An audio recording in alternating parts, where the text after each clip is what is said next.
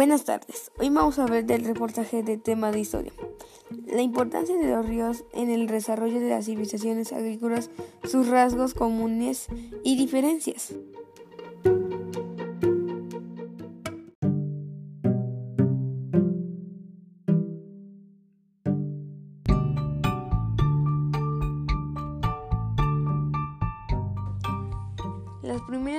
Civilizaciones surgieron en los márgenes en los grandes ríos de Asia y el río Nilo en África.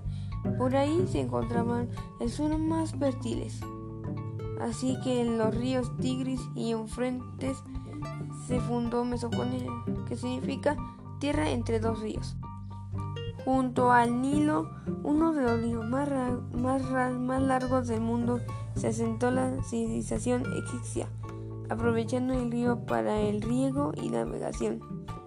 Por su parte, la civilización india, desarrollada en la ribera del río Indo y la China alrededor del río Hongo y Yangtze Aunque ocupaban diferentes territorios, los, las civilizaciones Mesopotamia, Egipto, India y China compartían características en comunidad.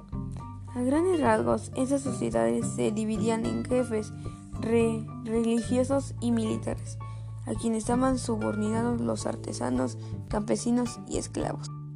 Su gobierno era centralizado porque el poder se concentraba en la figura del rey o emperador. en Egipto y China se consideraba que los dioses eran quienes daban el poder a los gobernantes. Las civilizaciones agrícolas inventaron la escritura para conservar y generar nuevos conocimientos. Desarrollaron las matemáticas y la astronomía para determinar cuándo sembrar y cosechar para construir obras hidráulicas o civiles o comerciar y hacer otras actividades cotidianas. Inventaron la rueda y dieron varias aplicaciones.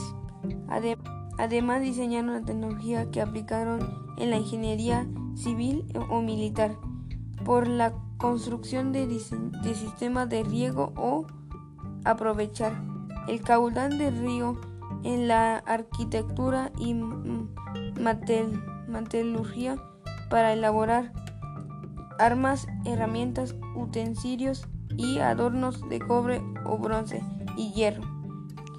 Sus conocimientos médicos incluyen algunas cirugías que practicaban con instrumental de alta precisión, así como el uso de herbolaria.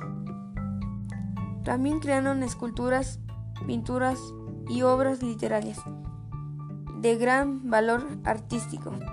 Las religiones eran politeístas, es decir, rendían culto a varias deidades. Para mantener la fertilidad, enfrentaban la fertilidad y, y unirse como sociedades. Sus dioses eran representaciones mitológicas de la naturaleza, algunos animales y los astros, aunque algunos estuvieron apariencia y tributo humano.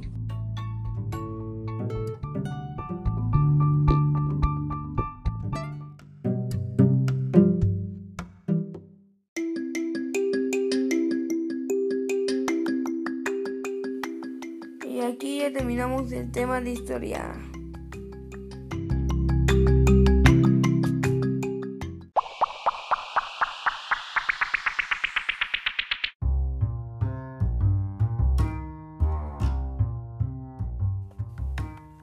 Hola, buenas tardes. Yo soy Saer y vamos a explicar la importancia de los fósiles como evidencia de los cambios de los seres humanos y el ambiente.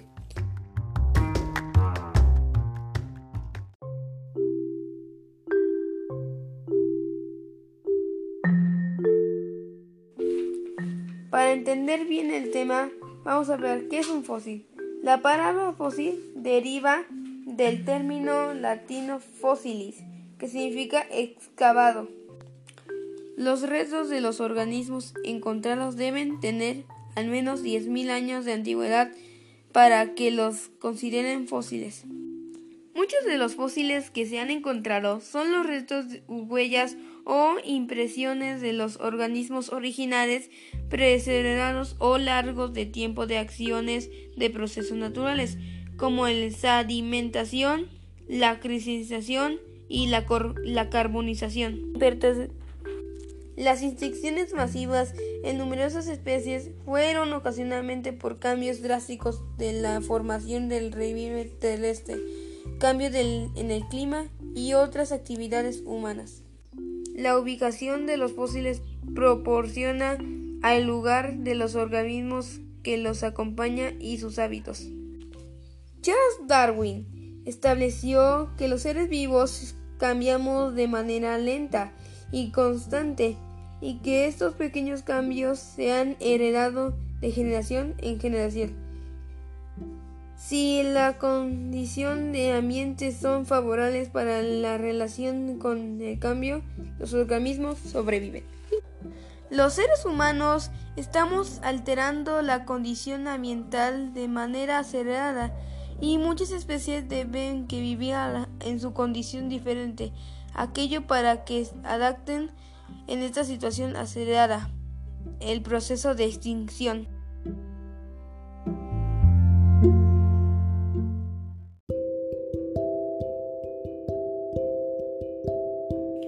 Nos despedimos del reportaje de temas de ciencias. Adiós.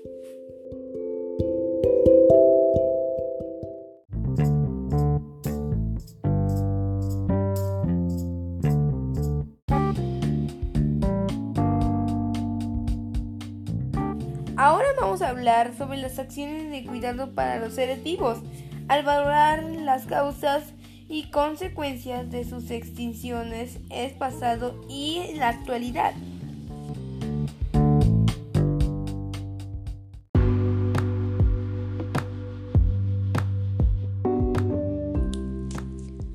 Los seres vivos necesitamos recursos para vivir, como el agua, el suelo, el aire y diferentes fuentes de energía.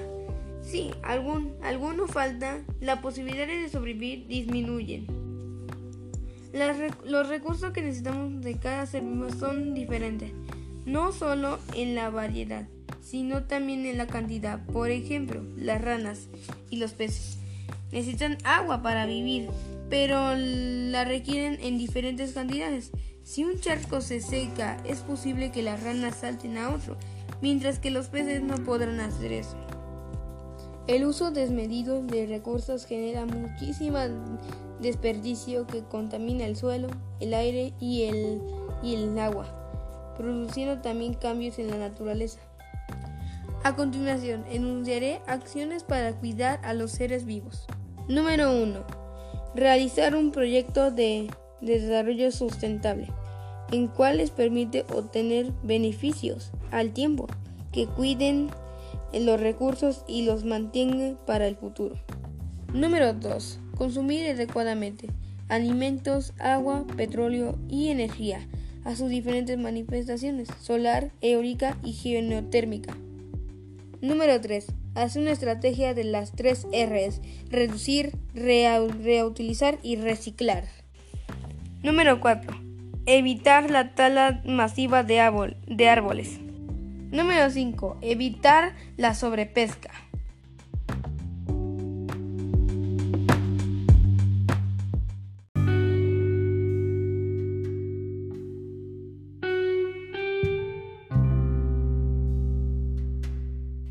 Con estas acciones terminamos el tema de ciencias naturales. Chao.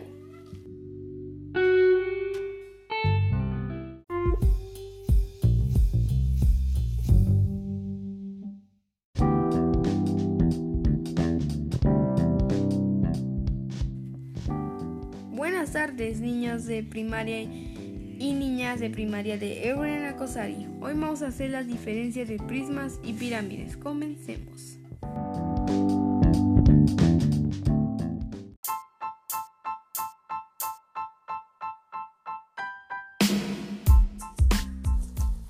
Para empezar, vamos a ver qué es una pirámide.